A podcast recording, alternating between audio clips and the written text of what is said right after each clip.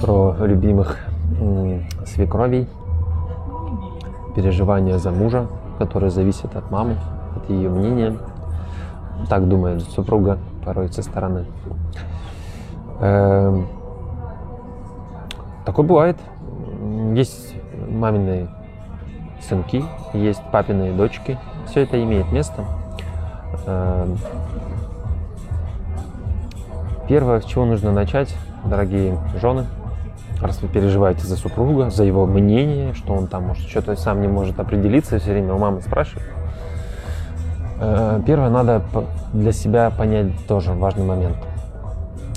А ваша позиция как жены в отношениях случайно не материнская? И очень часто я замечаю вот в разборах э, жена есть некие подменные настроения, э, тоже заниматься воспитанием, нянчением со своим мужем.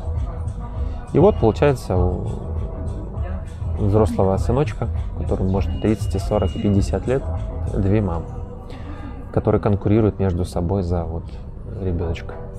Поэтому очень важно для начала определиться, какая ваша мотивация в отношениях с этим супругом, что вы хотите. Хотите быть рядом с мужчиной, тогда нужно вести себя, соответственно, как женщина, а не как мама.